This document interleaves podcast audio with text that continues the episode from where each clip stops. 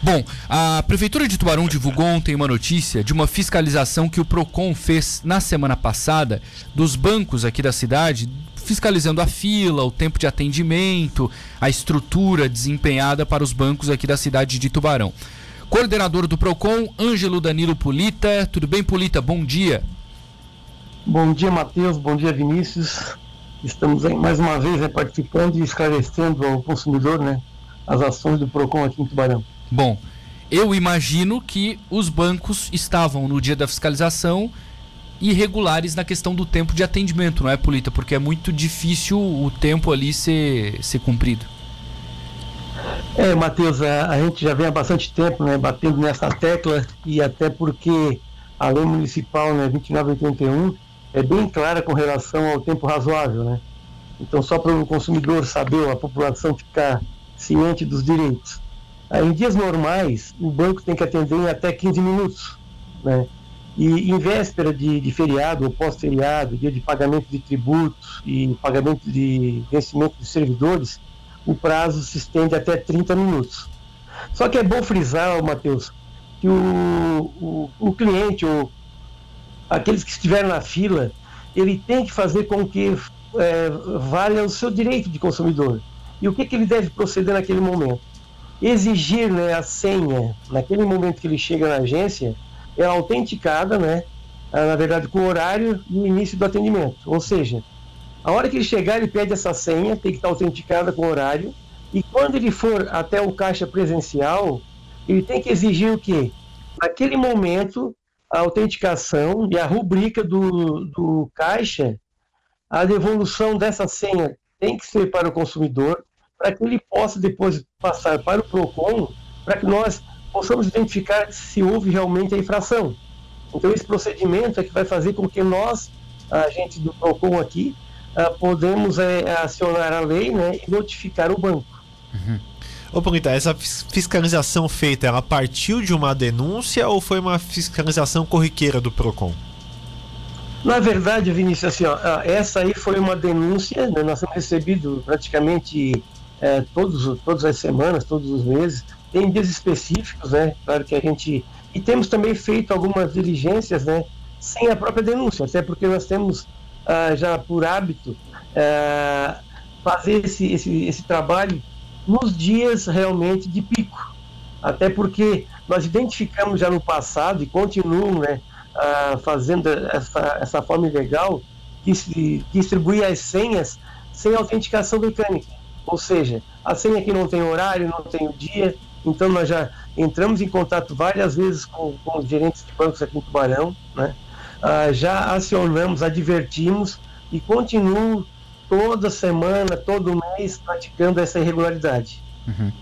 Ô, Polita, o que, que acontece a partir do problema? Por exemplo, identificado esse problema da semana passada, qual é a procedência do PROCON em relação ao banco? O que, que acontece com ele? É, uh, no início, a gente, o que, que a gente faz? Sempre notifica, né, adverte, né, primeiro uma advertência para que ele regularize. A partir desse momento, a, a, cabe a multa, ou seja, identificando que extrapolou aquele tempo razoável, então é aplicada a multa. E após essa multa hoje, ela está em 50 UFMs, que representa em torno de R$ 8.800. Tá. Né? na reincidência, ela dobra e a partir da quarta reincidência, o PROCON já poderá uh, fechar o banco, segundo a nossa lei municipal. Entendi. Na quarta? Na quarta reincidência, tá. exato. Tem algum que já está próximo ou não? Todos na primeira ainda? É, não, já tem alguns que já estão na segunda. Uhum.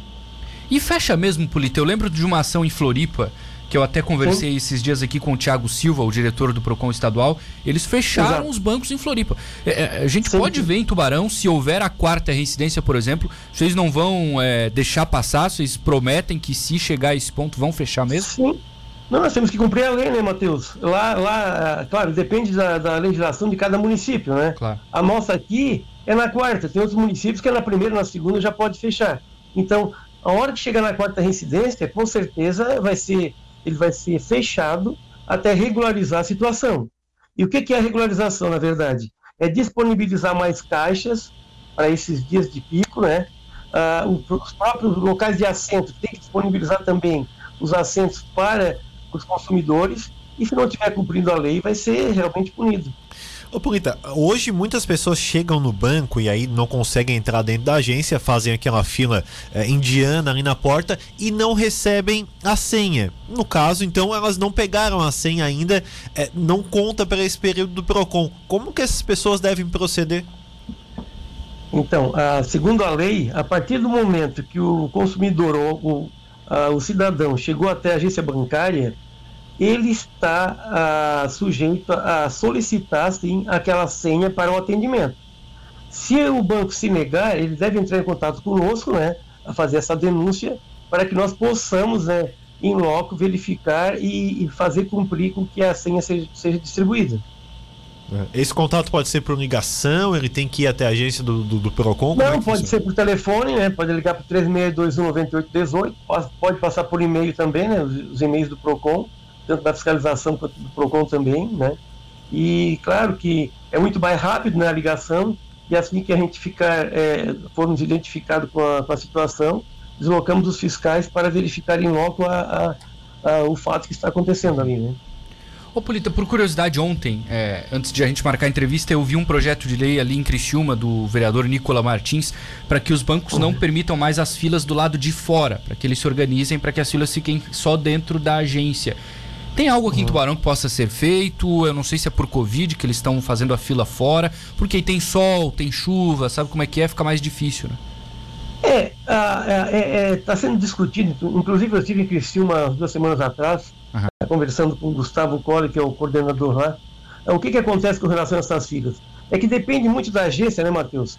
Tem agência, por exemplo, que não tem como colocar o pessoal lá dentro, é o espaço físico deles. Para haver essa mudança, teria que ter uma legislação, teria que uh, mudar a lei. Isso aí cabe o quê? A legislação é feita pelos vereadores. Né? Então caberia né, uma lei com relação a esse fato. Agora, a gente entende né, que em muitas situações ali, alguns bancos se adequaram. Hoje nós temos algumas agências que têm um espaço físico lá dentro que pode é, é, abrigar o, o, cliente, né? enquanto que outras não têm esse espaço. Né?